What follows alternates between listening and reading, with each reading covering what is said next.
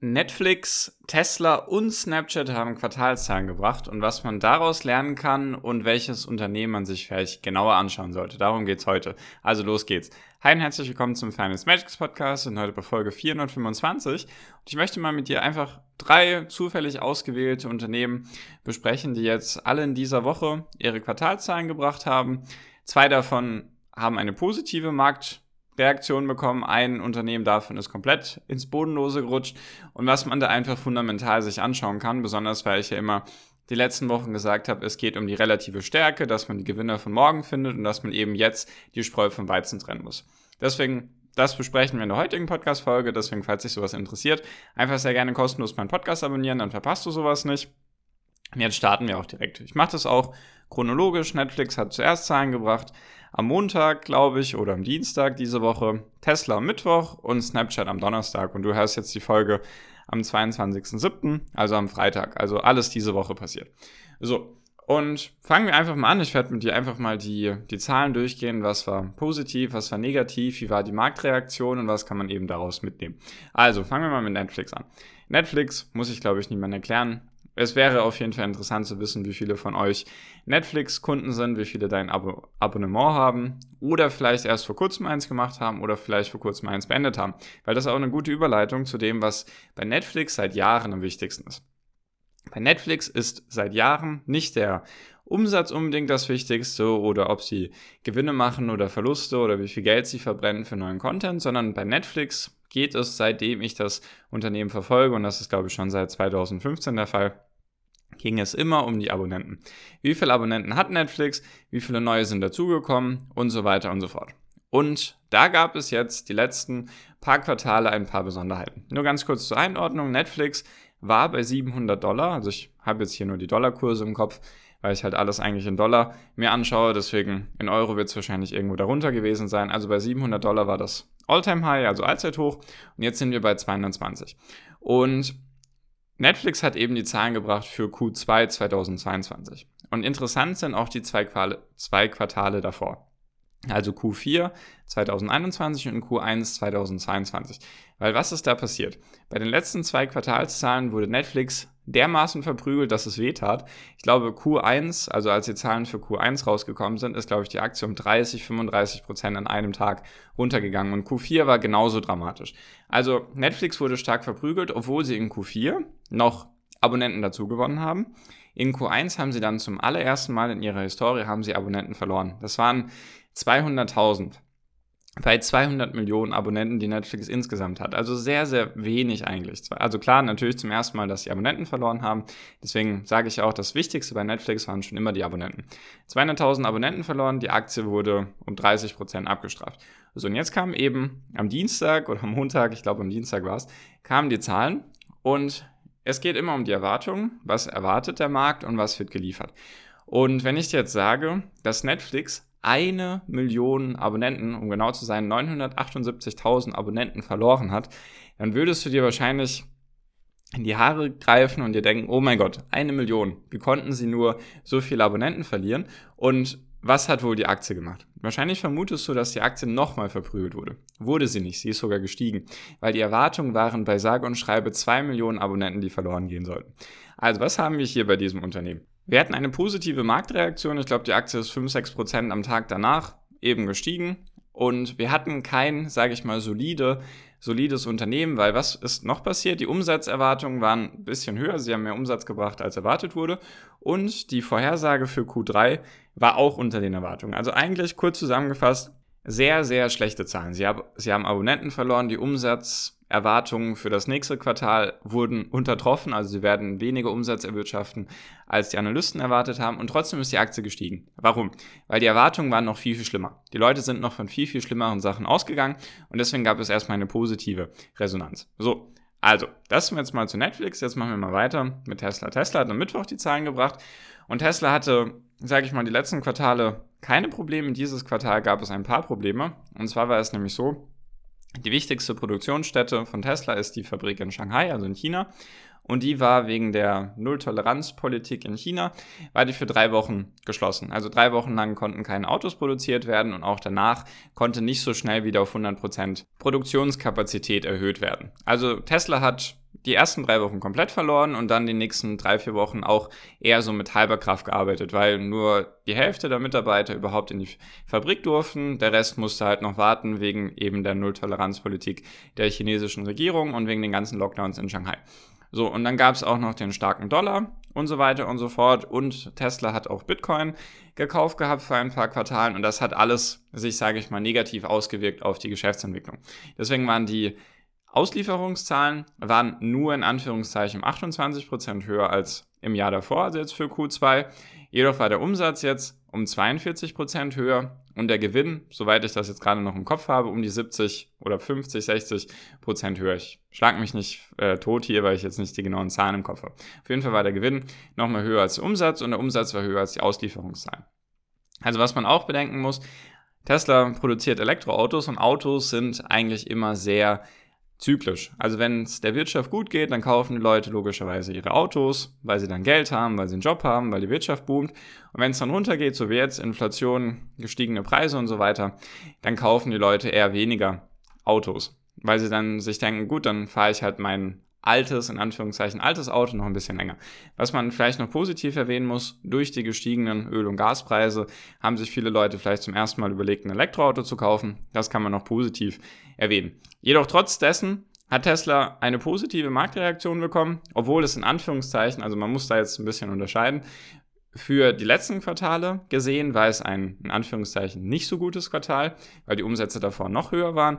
Jedoch trotz, also wegen dieser ganzen, sage ich mal, Hindernisse, die Tesla in diesem Quartal hatte, ist das trotzdem noch ein gutes Quartal gewesen mit 42% Umsatzsteigerung und eben Gewinnsteigerung, die noch höher war und so weiter und so fort. Das heißt also, da hat der Markt positiv reagiert, weil er wahrscheinlich auch von etwas Schlimmerem ausgegangen ist oder weil er positiv überrascht wurde, weil die Zahlen vielleicht doch in einigen Punkten, ohne jetzt tiefergründig reingehen zu wollen, besser waren als gedacht. Das heißt also, Marktreaktion war positiv, weil das Unternehmen weiterhin trotz gestiegenen Preisen, Inflation und so weiter und weil es zyklisch ist, trotzdem sehr gut dasteht und trotzdem weiterhin produziert oder sehr gut produziert und sehr gut verkauft. Und was man auch sagen muss, im Verhältnis zu Netflix wurde die Vorhersage bestätigt, also dass Tesla mindestens 50% mehr Autos produzieren möchte als im Jahr davor und dass das Management um Elon Musk eben sehr positiv gestimmt ist auf die zweite Hälfte vom Jahr. Also da sieht es sozusagen besser aus und die Vorhersage wurde sozusagen bestätigt. So, und jetzt noch das dritte Unternehmen, Snapchat. Kennen vielleicht nicht alle. Social Media, Fotodienst eigentlich, besonders bei den jüngeren Leuten, sage ich mal, interessant. Immer wenn ich das sage, fühle ich mich wie so ein alter Sack, aber ich meine halt einfach, die jüngere Generation benutzt eher Snapchat als jetzt vielleicht die älteren. Und Snapchat hat auch Zahlen gebracht. So. Und die Börsenreaktion auf die Zahlen war bisher und der Tag läuft noch ein bisschen, die Börse hat jetzt noch ein bisschen offen, war bisher so um die 30, 35 Prozent im Minus. Snapchat ist heute in sich zusammengebrochen, könnte man eigentlich sagen.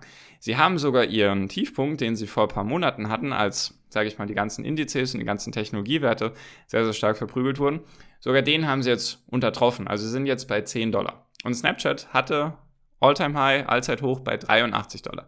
Also Snapchat hat bisher fast 90 Prozent von ihrem Allzeithoch verloren. So, und woran liegt das? Kurz zusammengefasst, die Zahlen waren schlecht. Und zwar die Umsätze waren niedriger als erwartet. Und was man auch sagen muss, Snapchat hat in den letzten paar Wochen oder ein, zwei Monaten schon zweimal die Umsätze, sage ich mal, angepasst. Also sie haben schon gesagt, okay, die Umsätze werden niedriger sein. Und dann haben sie das, was sie nach unten angepasst haben, nochmal nach unten angepasst. Und was sage ich mal, jetzt noch am schlimmsten war, sage ich mal, dass die Reaktion auch irgendwie, ja, bestehen bleiben kann, ist, bisher hat der Snapchat gesagt, für Q3 erwarten sie eine Umsatzsteigerung von 18%. Das war im April diesen Jahres noch, war das, glaube ich, bei knapp 30%. Also sie hatten eigentlich erwartet, für das nächste Quartal werden sie 30% wachsen. Dann haben sie es zweimal runtergefahren, auf, glaube ich, einmal knapp 25% Umsatzsteigerung und jetzt letzt eben auf 18% Umsatzsteigerung. Und jetzt kommt der Knüller. Jetzt erwarten sie gar keine Umsatzsteigerung mehr. Also Q3, Q3 2022 wird genauso viel Umsatz bringen wie Q3 2021. Also gar keine Umsatzsteigerung mehr und für Snapchat, die eben kein, keine Gewinne machen, deren Free Cashflow immer negativer wird, beziehungsweise nicht wirklich besser, ist die Umsatzsteigerung eigentlich so das Einzige, warum dann Investoren interessiert sind an dem Unternehmen. wenn jetzt keine Umsatzsteigerung stattfindet, dann ist es auch, sage ich mal, für viele Investoren einfach unlukrativ, in diesem Unternehmen drin zu bleiben.